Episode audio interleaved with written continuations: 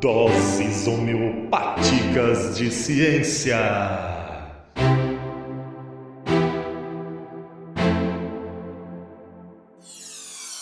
Salve, salve a todos e a todas! É um prazer estar novamente aqui para falar com vocês. Eu sou Fernando, biólogo, professor, formador de professores e educador ambiental, e que, junto com os meus colegas, segue nessa luta da divulgação científica aqui pelo Ensincast. E hoje eu estou aqui para falar de um tema do nosso 13º DHC, que vai ser a relação dos antibióticos com os vírus. Para aqueles que não sabem, os THCs do Ensincast são episódios curtos chamados de doses homeopáticas de ciência, ironicamente, que nós indicamos para aqueles que têm pressa. Então, se você conhece alguém que tem pressa, indique este episódio a ele ou a ela para que possa nos conhecer e de repente também nos acompanhar. Mas antes de começarmos, eu gostaria de dar os nossos velhos recados. O primeiro deles é que o Ensincast é um podcast sobre ciências naturais e educação ou ensino das ciências, e a gente está com essa proposta de divulgação científica, portanto, estamos nas redes sociais. O Ensincast, então, está no Instagram, no Twitter, no Facebook.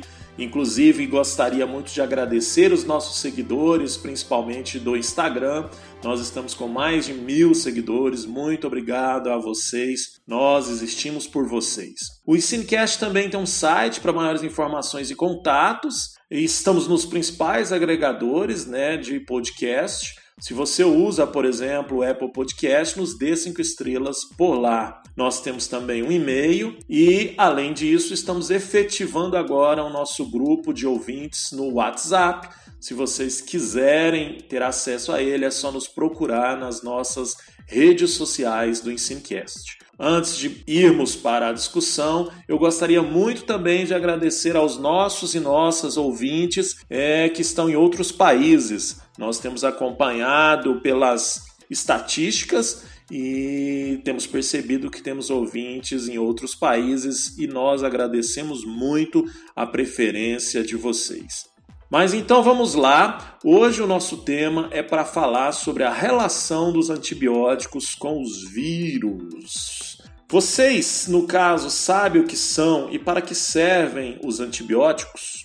Claro que todos e todas devem pensar, ué, mas antibiótico serve para tratar uma doença, né? Então, os antibióticos são substâncias naturais, né? Ou geralmente aquelas produzidas em laboratório que servem para matar micro-organismos conhecidos como bactérias. Bactérias são seres vivos que apresentam é, características peculiares, né? dentre elas são seres microscópicos, e muitas dessas espécies de bactérias é, provocam doenças infecciosas nos seres humanos e em outros seres vivos. Então, vale destacar que bactéria é um ser vivo e que tem diferentes tipos de espécies, mas também é importante destacar que há várias espécies de bactérias que não nos causam mal algum, inclusive algumas delas são benéficas, como os lactobacilos. Dentre algumas doenças infecciosas provocadas pelas bactérias, nós poderíamos citar, no caso nosso, né, humano, a amigdalite, a faringite, determinados tipos de pneumonia e sinusite. Uma outra questão é que, basicamente, os tipos de antibióticos são produzidos é, com base em uma característica especial das bactérias, conhecida como gram-positivas e gram-negativas. Vocês já ouviram falar sobre isso? Então, as bactérias gram-positivas elas possuem uma parede celular mais espessa e se colorem, portanto, de roxo na presença de um corante adequado, isso em técnicas laboratoriais. Já as gram-negativas se tingem de vermelho, porque absorvem uma menor quantidade desse corante por ter a parede celular mais fina. No entanto, essa parede é muito mais complexa. Cerca de 95% das bactérias é, gram-negativas causam doenças. Já as gram-positivas, nem tanto. Mas alguém pode estar perguntando assim, mas qual a importância disso? Gram positiva, gram negativa, né? É porque justamente com base nessas informações é que os antibióticos são elaborados. Então, sabendo-se que determinada bactéria é gram positiva, a gente tem que trabalhar com determinados tipos de substâncias que vão atuar nesta parede celular. Sabendo que são gram negativas, tem que ser outras substâncias, até porque essas bactérias, então, elas são mais resistentes, né? Mas aí a gente está falando de antibióticos e eu pergunto a vocês: vocês sabem como foi descoberto o primeiro antibiótico pelos cientistas e qual é esse antibiótico? Quem está pensando aí na penicilina, aquela injeção dolorosa de bezentacil que a gente tomava, né? Eu, por exemplo, já tomei algumas quando era criança, que às vezes a perna ficava ali dura por uns dois, três dias, né? Há muita controvérsia em relação à benzetacil. É uma, uma injeção intramuscular muito dolorosa, né? Hoje já se evoluiu bastante. Então, é, é a penicilina mesmo. A penicilina ela foi descoberta por uma excelente capacidade de observação de Alexander Fleming, um médico microbiologista britânico. Alguns dizem que foi por acidente, porque ele não esperava encontrar aquilo que ele observou. Na verdade, ele estava pesquisando as bactérias né, em placas de, de Petri é, em laboratório e deixou algumas placas, no caso, expostas ao tempo. E, passado alguns dias, ele foi pegar essas placas e verificou que há, havia uma coloração diferente com algumas manchas. E ele foi investigar e ele viu que a proliferação de determinados fungos ali tinha feito com que as bactérias tivessem morrido naquela região. Esse fungo é o fungo Penicillium notatum, que depois ele identificou e percebeu que ele produz uma substância que é antibiótica, né? no caso, então, a penicilina. A penicilina é um dos antibióticos que foi muito utilizado em todo o mundo, amplamente utilizado, e ainda hoje é um antibiótico que traz uma potencialidade muito forte no combate a algumas infecções. Mas outra pergunta que eu quero falar é a respeito de como funcionam os antibióticos, né? A grosso modo, a gente poderia dizer que os antibióticos atacam as bactérias infecciosas, destruindo a parede celular delas, o que as levam à morte. Há outros modos de ação dos antibióticos, mas todos eles vão no sentido de evitar o aumento da população de bactérias no organismo, por exemplo, evitando a reprodução delas. Né? Outra coisa que é importante destacar é que a ação dos antibióticos vai depender do tipo e grau de infecção, das doses ingeridas corretamente e dos dias de uso. Então é importante também, por isso, saber se é uma bactéria gram positiva e gram negativa para saber qual antibiótico a gente vai utilizar naquele tratamento, né? No caso, os médicos. Só que aí, quando a gente fala que vai depender da dose ingerida, quantidade de dias, a gente entra num problema sério de saúde no Brasil e em outros países, mas no Brasil de modo bem acentuado, que é a seleção artificial que nós fazemos com essas bactérias. Vocês sabem como isso funciona? Bem, nada mais é que, por exemplo, vamos imaginar que você está com amigdalite, vai ao médico e ele te prescreve 7 dias de antibióticos tomar de 12 em 12 horas ou de 24 em 24 horas, né? Depende do tipo e da quantidade da dose, né?